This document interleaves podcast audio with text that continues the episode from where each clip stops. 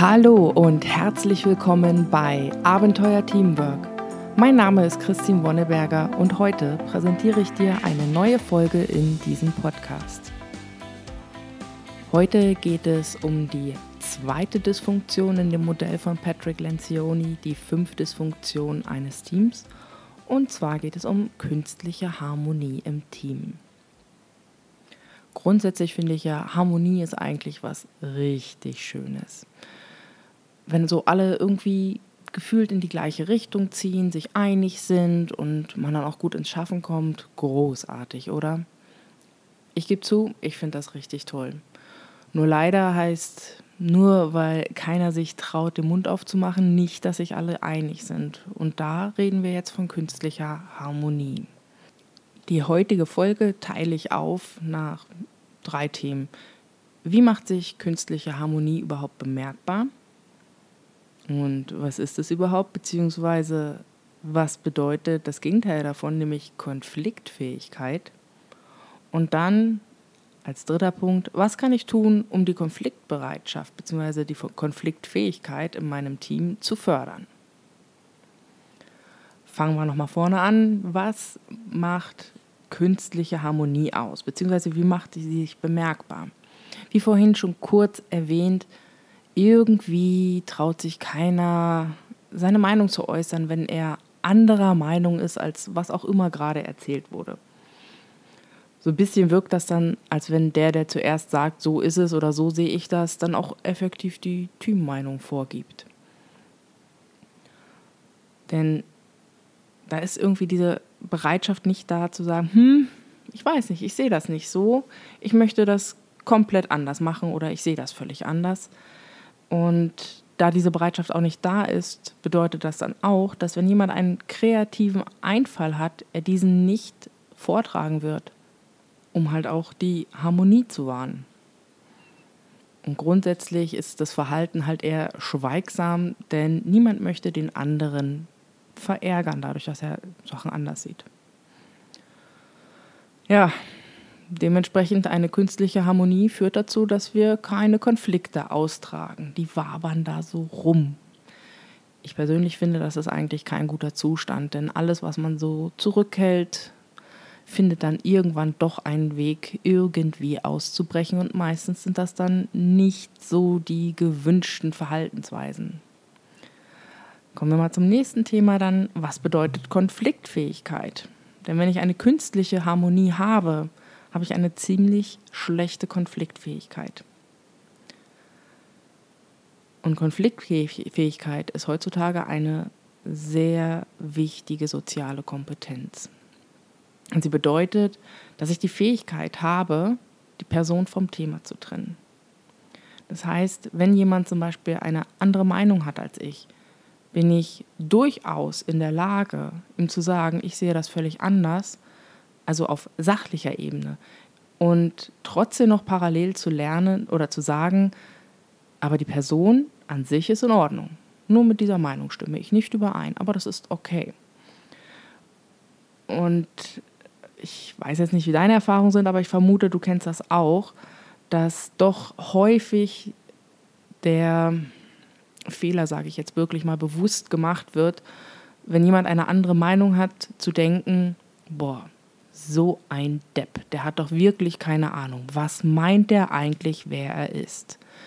Das ist ein ziemlich starker Indikator dafür, dass das Thema und die Person nicht voneinander getrennt werden. Ich weiche hier ab, in meiner Meinung, von der anderen Person. Dementsprechend kann diese Person nicht gut sein. Das ist jetzt quasi das komplette Gegenteil von vorhandener Konfliktfähigkeit, denn ich bin nicht in der Lage, das Thema von der Person zu trennen. Nur um einen Konflikt lösungsorientiert und wachstumsfördernd, sage ich jetzt mal, äh, austragen zu können und vor allem auch wertschätzend, ist das wirklich essentiell, Thema und Person voneinander zu trennen und der Person immer noch wertschätzend gegenüberzutreten und trotzdem hart in der Sache bleiben. Warum ist das überhaupt so wichtig, Konflikte auszutragen?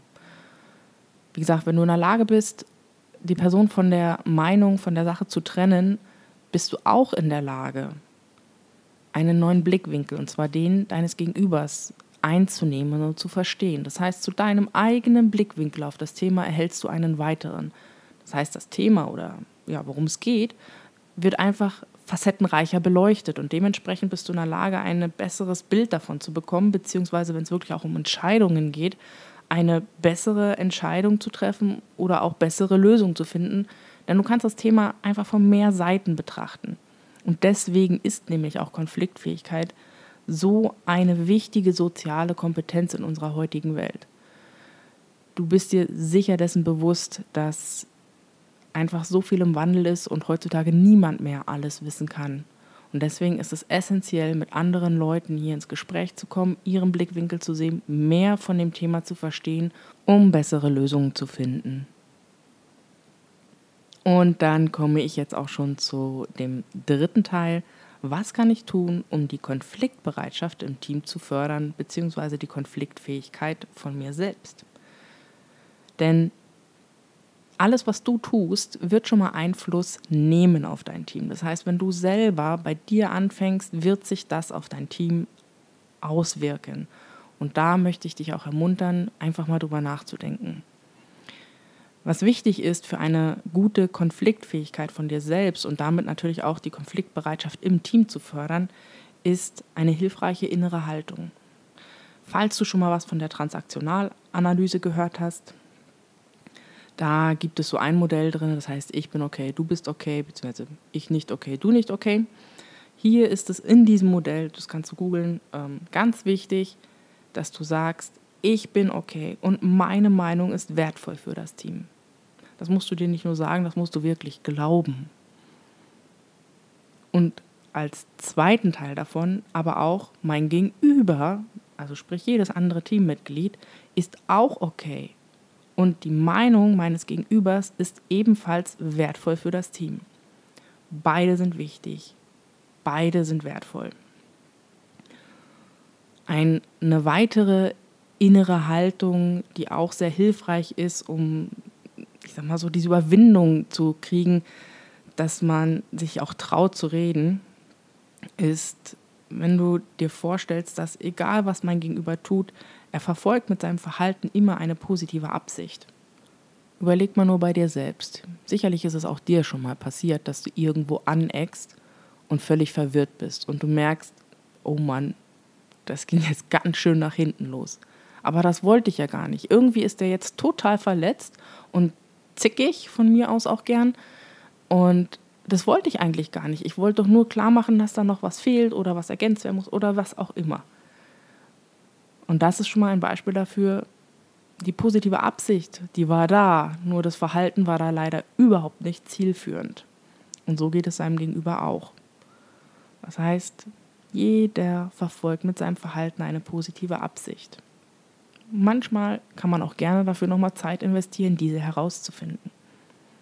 Eine weitere innere Haltung, die dir hier hilft, ist, stell dir einfach mal vor, ein Konflikt ist nämlich eine Möglichkeit für dich zu wachsen. Du lernst neue Perspektiven, neue Lösungswege kennen, die du vielleicht in anderen Situationen dann auch anwenden kannst. Das ist schwierig, denn es ist außerhalb der Komfortzone, aber es ist wirklich wunderbares Wachstumspotenzial. Und für dich selber, deinem Gegenüber, solltest du eine sehr neugierige und aufgeschlossene Haltung haben.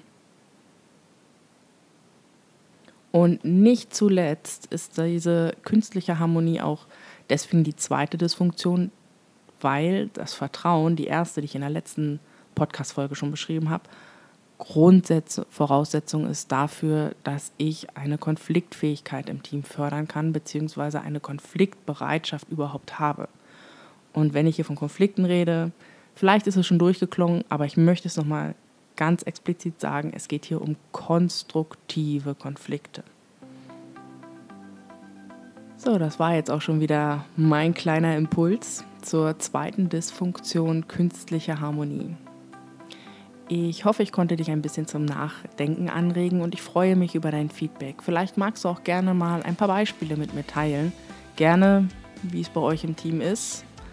Und noch viel lieber, falls du mal versucht hast, diese kleinen Impulse der inneren Haltung umzusetzen, ob du dabei irgendwas gemerkt hast, dass sich was verändert hat. Ich bin neugierig, bitte lass es mich wissen. Am einfachsten erreichst du mich unter podcast.abenteuer-teamwork.com und dann wünsche ich dir jetzt noch zwei angenehme Wochen. Bis zur nächsten Podcast-Folge. Alles Gute. Ciao.